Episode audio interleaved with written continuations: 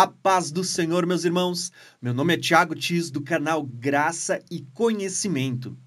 E hoje vamos tratar de uma questão interessantíssima. Talvez você já tenha ouvido dizer que nós vamos morar no céu. E a grande pergunta que eu faço para vocês: será que é esta a promessa reservada aos que vencerem? Será que realmente é isso que a palavra de Deus declara que está reservado para nós na eternidade? Vamos habitar os céus ou a terra?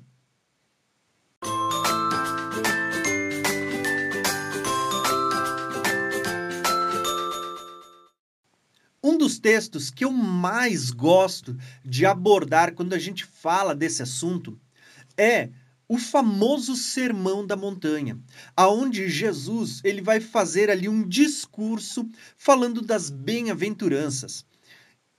E em determinado momento, Jesus ele vai dizer: Bem-aventurados pobres de espírito, porque deles é o reino dos céus. Se você parar por ali a leitura, você vai deduzir, tá vendo? Jesus disse que o nosso reino é o reino dos céus. A gente vai habitar lá. Mas não é isso que o texto está dizendo, até porque Jesus ensinou: quando vocês orarem, vocês vão pedir que venha a nós o vosso reino. Né? Jesus estava dizendo que a vontade dele era que o reino que hoje está nos céus, o domínio do Senhor, ele fosse estabelecido na terra. E por isso Jesus nos ensinou a orar de tal forma. Mas quando a gente continua lendo o discurso de Jesus, esse sermão aonde nós vemos as bem-aventuranças, Jesus, em determinado momento, ele vai dizer: Bem-aventurado os mansos, porque eles herdarão a terra. Perceberam? Qual é a herança reservada para os santos? O que a Bíblia fala de onde vamos habitar? A palavra de Deus diz: Bem-aventurados mansos, porque herdarão a terra. A terra é a herança para os que vencerem. E isto é tão interessante porque talvez você pense que Jesus ele falou isto simplesmente pela primeira vez, mas a verdade é que Jesus ele estava citando aqui o Salmo 37. Isso mesmo, essa citação de Jesus, aonde ele diz: "Bem-aventurados mansos, porque eles herdarão a terra", é uma citação do Salmo 37, que tem ali 40 versículos, aonde o salmista ele já estava declarando qual é a recompensa do ímpio e a recompensa dos justos, tá? E quando ele fala da recompensa dos ímpios, ele está falando de serem eliminados. Mas quando ele fala da recompensa dos justos, ele está falando que habitaremos, herdaremos, teremos a terra por possessão. Então, para você entender um pouquinho melhor do que Jesus estava dizendo quando ele fala: Bem-aventurados mansos, porque herdarão a terra. Eu quero convidar você para ler algumas porções dos Salmos 37 junto comigo. Depois você pode ler ele por completo para você ver qual é a recompensa reservada para os ímpios e a recompensa para os santos. Então, quando a gente lê o Salmo 37, ele vai começar dizendo para nós lá no versículo 3. E percebam, eu vou ler apenas os versículos que falam da promessa de habitação reservada para os que vencerem. O versículo 3 começa dizendo assim, ó: Confia no Senhor e faz o bem, e habitará na terra. Quando a gente continua lendo, lá pelo versículo 9, ele vai dizer assim, ó: Porque os malfeitores serão desarraigados, mas aqueles que esperam no Senhor herdarão a terra. Se você continuar a leitura, o versículo 10 ainda vai dizer o seguinte: Pois ainda um pouco e o ímpio não existirá, olhará para o seu lugar e não aparecerá. Mas os mansos herdarão a terra. Perceberam o que Jesus disse? Bem-aventurados mansos, porque eles herdarão a terra. A terra é a herança dos santos, dos justos, dos mansos. Se não bastasse estas citações, você ainda vai perceber que no versículo 18 ele volta a repetir essa promessa: O Senhor conhece o dia dos retos, e a sua herança permanecerá para sempre. Qual é essa herança? Continua lendo o texto para você perceber. Versículo 22. Porque aqueles que ele abençoa herdarão a terra. Continuando a leitura no versículo 27. Aparta-te do mal e faze o bem, e terás uma morada para sempre. Pergunta que eu faço: aonde vamos ter uma morada para sempre? O próprio texto responde para nós. Olha o versículo 29. Os justos herdarão a terra e habitarão nela para sempre. Por fim, no versículo 34, ele ainda vai dizer: Espera no Senhor e guarda o seu caminho, e te exaltará para herdares a terra. Se você prestar atenção, em todo o capítulo 37 desses salmos, ele está falando da recompensa do ímpio, que ele vai ser eliminado da terra, e da recompensa dos justos, dos mansos, dos santos, que eles herdarão a terra e que ela será sua morada para sempre. Olha só que lindo. Quando Jesus ele cita os, no seu discurso, bem-aventurados mansos, porque eles herdarão a terra. Jesus estava citando nada mais, nada menos que os Salmos 37. E a verdade é que este ensino ele está alinhado com todas as escrituras. Por exemplo, quando a gente fala das pessoas que partiram no Senhor, talvez você diga: olha, elas estão morando nos céus. Para você que tem esse entendimento, eu vou deixar uma playlist aqui em cima no card falando sobre o mundo dos mortos. Se você quer saber melhor aonde estão as pessoas que partiram e que dormem no Senhor, não deixe de ver esse estudo sobre o mundo dos mortos. Ele vai ser muito esclarecedor. Mas quando a gente olha para a ressurreição dos mortos, a gente vai dizer, tá vendo? Olha só, as pessoas que ressuscitam, elas vão morar com Jesus nos céus. Uh -uh. Quando a gente olha para a ressurreição dos mortos, acontecendo na vinda do Senhor, vocês vão ver que lá em Apocalipse 20, versículo 6, o texto vai declarar o seguinte para nós: Bem-aventurados santos, aqueles que participam da primeira ressurreição. Sobre eles, a segunda morte não tem poder, porque eles serão sacerdotes de Deus e do Cordeiro, sacerdotes de Deus e de Cristo, e reinarão com ele por mil anos. Então, nós vamos ver que após a ressurreição dos mortos vai acontecer aquele período conhecido como o milênio mil anos do reinado de Cristo. A pergunta que eu faço para vocês: aonde Cristo vai estar reinando? aqui na terra. Isso mesmo. Se aqueles que ressuscitam vão estar com Cristo e Cristo está aqui na terra, aonde que a gente vai estar morando? Aqui na terra. Se não bastasse isso, nós temos a Nova Jerusalém. Olha só que lindo quando a gente vê as pessoas voltando com o Senhor para estabelecer o seu reinado na terra.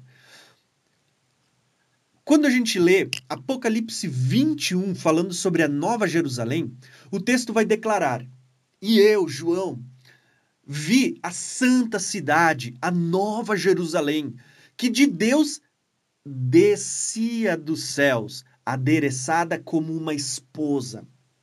Olha aqui a esposa do Cordeiro voltando com Cristo para a sua morada. Sabe quando você casa e você toma sua esposa e agora você vai para a sua casa, para a sua morada, para o seu canto, para o seu local? Nós vamos ver aqui, ó, Cristo tomando a sua esposa e indo para a morada agora. Aonde que é essa morada? A Nova Jerusalém. E aonde que essa Nova Jerusalém vai estar estabelecida? João está dizendo. Ele diz: Eu vi a cidade, a Nova Jerusalém, que de Deus, céus, de Deus descia descia do céu, adereçada como uma esposa. Olha a esposa do cordeiro descendo, tá? Ataviada para o seu marido. E ele vai dizer o seguinte, ó: "Então eu ouvi uma grande voz dos céus que dizia: Eis aqui o tabernáculo de Deus entre os homens." Perceberam aonde que vai estar o tabernáculo de Deus? Entre os homens. E aonde que os homens estão? A Bíblia diz que a Nova Jerusalém desce do céu sobre a terra e vai estar aqui na terra. Detalhe: João ouve uma voz dizendo: Eis aqui o tabernáculo de Deus entre os homens, pois com eles habitará. Perceba que não é o homem que vai habitar com Deus, pelo contrário, é Deus que vai habitar com os homens. Se você continuar lendo lá pelo versículo 10, vai dizer assim, ó: "E levou-me em espírito a um grande alto monte, mostrou-me a grande, a grande cidade, a santa Jerusalém, que de Deus descia dos céus. Percebam que em todos os textos a Bíblia está dizendo a Nova Jerusalém, João vê descendo dos céus para estar aqui na terra. Se a Nova Jerusalém é a habitação dos santos, se nós vamos fazer parte da Nova Jerusalém, aonde a Nova Jerusalém vai estar? João declara: ele vê a Nova Jerusalém descendo do céu da parte de Deus para estar aqui na terra. E olha só que interessante, porque o texto da Nova Jerusalém vai nos conectar com os profetas. Então eu vou ler o restinho aqui desse texto para você ver como ele nos conecta com os profetas e eles fazem ligação nos mostrando as mesmas promessas nos profetas. O texto da Nova Jerusalém, Apocalipse 21, que está dizendo que ela vai descer do céu para estar aqui na terra, ele diz ainda: E nela eu não vi templo porque o seu templo é o Senhor Deus Todo-Poderoso e o Cordeiro. E a cidade, ela não necessita de sol nem de lua para que nela resplandeça, porque a glória de Deus a tem iluminado e o Cordeiro é a sua lâmpada. E as nações dos salvos andarão na sua luz, e os reis da terra trarão para ela a sua glória e honra. E as suas portas não se fecharão de dia, porque ali não haverá noite, e a ela trarão a glória e a honra das nações. Percebam que um dos detalhes que está sendo dito acerca da Nova Jerusalém é que na Nova Jerusalém não vai haver necessidade de sol. Embora ainda haverá contagem de tempo, porque a gente vê que ela tem uma árvore Nessa árvore ela dá o fruto de mês em mês, então ainda há contagem de tempo durante o milênio, mas na Nova Jerusalém não vai haver necessidade de sol, de lua, de claridade, porque o próprio Deus e o Cordeiro são a luz daquele lugar. Agora, por que, que eu quis ler esse, essa parte, essa fração do texto? Porque ela vai nos conectar com os profetas e os profetas vão declarar o lugar da nossa habitação, a nossa herança. Essa porção do texto da Nova Jerusalém nos conecta com os profetas, tais como Isaías, no capítulo 60, do versículo 19 em diante. Olha só o que vai dizer lá. Nunca mais te servirá o sol de luz do dia, nem com o seu resplendor a lua te iluminará. Mas o Senhor será a tua luz perpétua e o teu Deus a tua glória. Nunca mais se porá o teu sol, nem a tua lua minguará, porque o Senhor será a tua luz perpétua, e os seus dias do teu luto findarão, e todos os do teu povo serão justos. Prestem atenção agora, para sempre herdarão a terra. Perceberam? Qual é a herança dos santos quando o Senhor reinar? A terra. Se você prestou atenção, esse texto de Isaías, onde diz que os justos eles herdarão a terra, é o mesmo texto da Nova Jerusalém, onde está dizendo que não haverá necessidade do sol, necessidade da lua, porque o Senhor será a sua luz e o próprio Deus resplandecerá ali a sua glória. Isaías 60 está alinhado com Apocalipse 21, onde fala da Nova Jerusalém. Quando nós lemos Isaías 65, olha só o que o texto vai dizer para nós. E produzirei uma descendência, Jacó e a Judá um herdeiro que possua os seus montes. Quem é o herdeiro de Judá? Está falando do próprio Cristo. Agora, preste atenção nessa profecia de Isaías 65 ligada ao milênio. E os meus eleitos herdarão a terra, e os meus servos habitarão ali. Perceberam? Todos os textos que a gente lê, eles vão dizer aonde é que os santos vão morar, aonde é que os justos vão estar, qual é a herança reservada para os que creem no Senhor. Nós vamos morar no céu? Não. O que a palavra de Deus está dizendo é: bem-aventurados mansos, porque eles herdarão a terra. Aonde que vão reinar aqueles que participam da primeira ressurreição? Com Cristo, aqui na terra. Aonde vai estar a noiva do Cordeiro? Aonde vai ser estabelecida a santa cidade, a nova Jerusalém? João ele declara: Eu vi ela descendo dos céus para estar aqui na terra. Quando a gente lê os profetas falando sobre essa nova Jerusalém, essa habitação dos santos, eles dizem: lá não vai haver necessidade do sol, lá na nova Jerusalém, embora no restante da terra ainda vai haver sol, ainda vai haver lua, ainda vai haver contagem de tempo, na nova Jerusalém não há necessidade disso, porque o Senhor será sua lâmpada. A glória de Deus resplandecerá nesse lugar, e os santos habitarão ali na nova Jerusalém, na terra. Então, por isso que a palavra de Deus em todo o tempo ela está dizendo para nós justamente isso, que o lugar da nossa herança, o lugar da nossa possessão é a terra. Isso não quer dizer que a gente não vá ter acesso ao céu, ao mundo espiritual. Pelo contrário, receberemos um corpo glorificado que não está mais sujeito ao tempo e espaço. Então, há muitos mistérios ainda para explorarmos. Mas o que eu quero declarar nesse momento é justamente isso.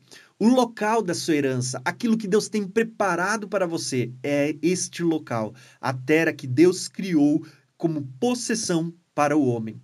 E vocês vão perceber que isso vai ficar claro quando a gente lê o início das Escrituras, Gênesis 1 e 2, e quando a gente lê o final, Apocalipse uh, 20, 21, 22, vocês vão perceber esse padrão antes do pecado, em Gênesis 1 e 2, vocês vão ver que Deus criou um paraíso, um lugar, o jardim do Éden. Antes da queda do homem. Quando a gente olha para depois da restauração do homem, quando Jesus vem, a ressurreição, recebemos um corpo incorruptível. Nós vamos ver o que? Uma cidade, habitação dos homens. Quando nós olhamos para Gênesis 1 e 2, antes da queda, antes do pecado, você vê ali no meio do jardim a árvore da vida. Quando nós olhamos para Apocalipse 21, 22, depois da restauração do homem, de um corpo glorificado, nós vamos ver ali a cidade santa. E no meio da cidade santa, o quê? Uma árvore, a árvore da vida, promessa da vida eterna. Quando nós olhamos para Gênesis 1 e 2, antes da queda do homem, nós vamos ver ali um casal, Adão e Eva. Quando nós olhamos para Apocalipse 21 e 22, depois da restauração do homem, da ressurreição dos mortos, de um corpo glorificado, nós vamos ver ali um casal, Cristo e a igreja. Paulo fala: grande é esse mistério. Quando nós olhamos para Gênesis 1 e 2, antes da queda, Deus ele vinha na viração da tarde todos os dias para habitar, para ter comunhão. Era Deus entre os homens. Quando olhamos para Apocalipse 21 e 22, a Nova Jerusalém, o tabernáculo de Deus, e é dito que ele está entre os homens. Existe aqui um grande mistério. Antes da queda, antes do pecado, o paraíso de Deus aqui na terra. Depois da restauração, o paraíso de Deus aqui na terra. Só para vocês verem a beleza desse alinhamento, desse paralelo, Gênesis 1 e 2 vai mostrar a criação, onde Deus pega aquela terra informe e vazia e cria um paraíso para o homem habitar antes da queda, antes do pecado. Com a queda, diz que a, toda a criação ela foi afetada por causa do pecado. Ela geme, anseia e chora, aguardando a redenção dos filhos de Deus, a restauração de todas as coisas. Apocalipse 21 e 22, por ocasião da vinda de Jesus, da restauração das coisas, do reinado de Cristo no milênio, nós vamos ver sendo refeito novos céus e nova terra. Então, aquele paraíso criado por Deus no início, ele sendo restabelecido por ocasião da vinda de Cristo, para que o homem habite aqui na terra. Se existe um lugar que é a herança dos santos, este lugar é a terra que Deus criou desde o princípio para que o homem habitasse. Espero que você tenha gostado desse vídeo. Se você não é inscrito, se inscreve no canal, ative o sininho ali para receber todas as notificações, deixe o seu like, os seus comentários, tá? E volto a dizer, não deixe de compartilhar esse vídeo com mais irmãos. E que Deus o abençoe e até o próximo vídeo.